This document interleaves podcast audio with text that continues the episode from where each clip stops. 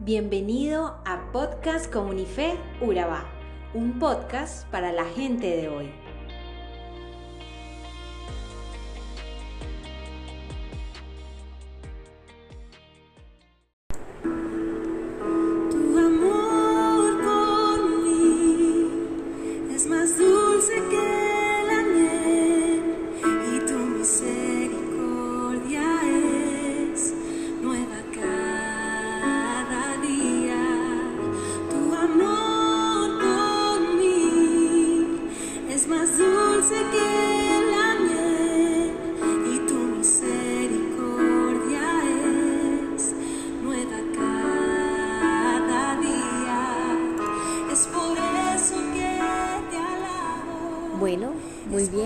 Más estamos aquí recordando todo lo que la escritura tiene de promesas para cada uno de nosotros.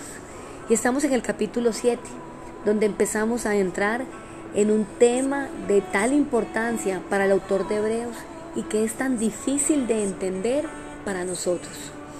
Y tenemos que tratarlo con especial atención. El capítulo 6 terminaba con la afirmación de que Jesús había sido establecido como sumo sacerdote para siempre de la orden de Melquisedec.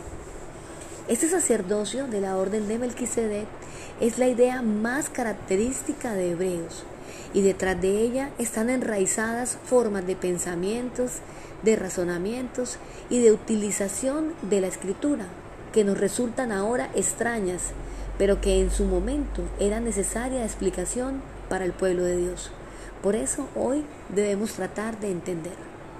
Entender que el autor de Hebreos está realmente tratando de probar que Jesús es un sumo sacerdote superior a todos y que Jesús estaba en el orden de Belquisedec y no de Aarón o los levitas. Y toma como referencia que Abraham, llegando de una derrota, le entregó diezmo de todo lo que tenía. Entonces, y aunque el capítulo no es sobre el diezmo, creo que hay una implicación justa que si el pueblo de Dios diezmaba a los sacerdotes levitas y si Abraham diezmó a Melquisedec, un rey y sacerdote, incluso en medio de una derrota, dar lo que no tenemos es una señal de fe, de confianza y de amor a Dios. La analogía no es para que tú te sientas movilizado a diezmar, sino a creer y a confiar y entregar lo mejor al Señor Jesucristo, que es un sacerdote de orden superior. Cuando Dios quería comunicarse con su pueblo, siempre lo hacía a través de sus sacerdotes. Ellos eran los encargados de llevar el mensaje de Dios, pero también eran los encargados de interceder ante Dios por el pueblo y también por sus propios pecados. El sacerdocio ejercido por los hombres presentaba un gran problema y es que, aunque ellos lo querían efectuar de la mejor manera, siempre terminaba incompleto ya que por ser personas, por ser gente, por ser humanos, solo lo podían ejercer mientras estaban con vida.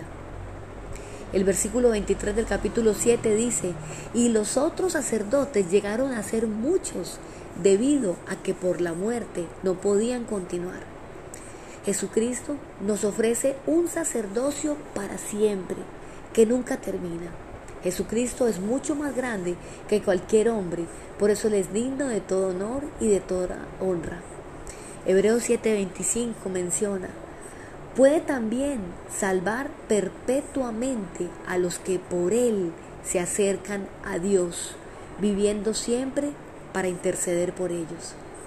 Este versículo dice que Cristo puede salvar perpetuamente, ya que siempre vive para hacer intercesión por nosotros. En otras palabras, no podría salvarnos para siempre si no continuase intercediendo por nosotros perpetuamente.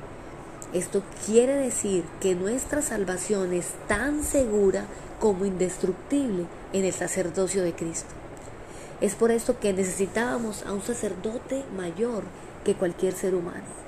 La eternidad de Jesucristo nos garantiza que con Él tenemos intercesor para toda la vida por lo cual puede también salvar perpetuamente a los que por Él se acercan a Dios, viviendo siempre para interceder por ellos. Todos los hombres que de alguna manera representamos a Dios aquí en la tierra somos pecadores, pero Jesucristo, Jesucristo es sin mancha, sin pecado alguno. Él superó todas las pruebas mientras vivía aquí en la tierra. Jesucristo no tiene necesidad de pedir primero perdón por sus pecados. Él es santo y sin ninguna mancha. Ese era el sumo sacerdote que necesitábamos, uno que es santo, que jamás ha hecho daño a nadie, que es sin mancha, distinto de los pecadores y que está por encima del mismo cielo. Al contrario de lo que pasaba con los otros sumos sacerdotes, Él no tiene por qué ofrecer sacrificio todos los días, en primer lugar por sus propios pecados y luego por los del pueblo. Esto lo hizo de una vez y para siempre, cuando se ofreció en sacrificio a sí mismo.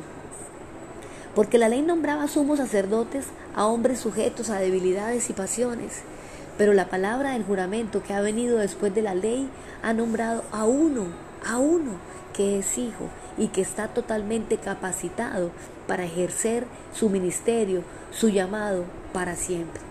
Qué necesario es entender y recordar que Cristo intercede por nosotros. Qué glorioso es saber que cuando pecamos, cuando estamos en necesidad, cuando oramos ante Dios, cuando pedimos su protección, cuando pedimos su dirección, tenemos al Hijo de Dios mostrando los argumentos necesarios para que el cielo sea propicio. Jesús es nuestro sacerdote y sigue intercediendo por nosotros.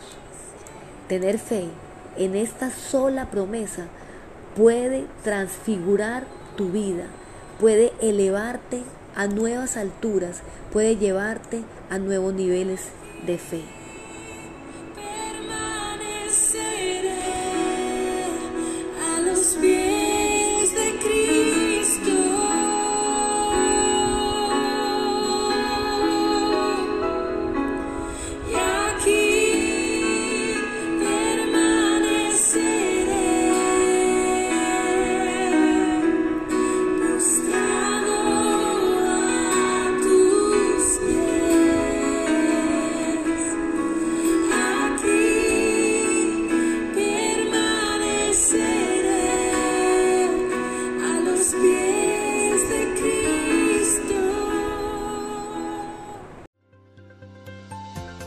Somos Comunife Urabá, un lugar para la gente de hoy.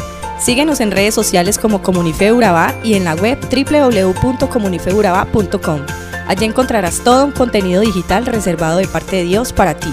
Nuestras reuniones miércoles 7 y 30 pm, toda una experiencia de oración y domingos 9 y 30 am destacamos la importancia de Dios en nuestra vida al compartir en familia. Te esperamos.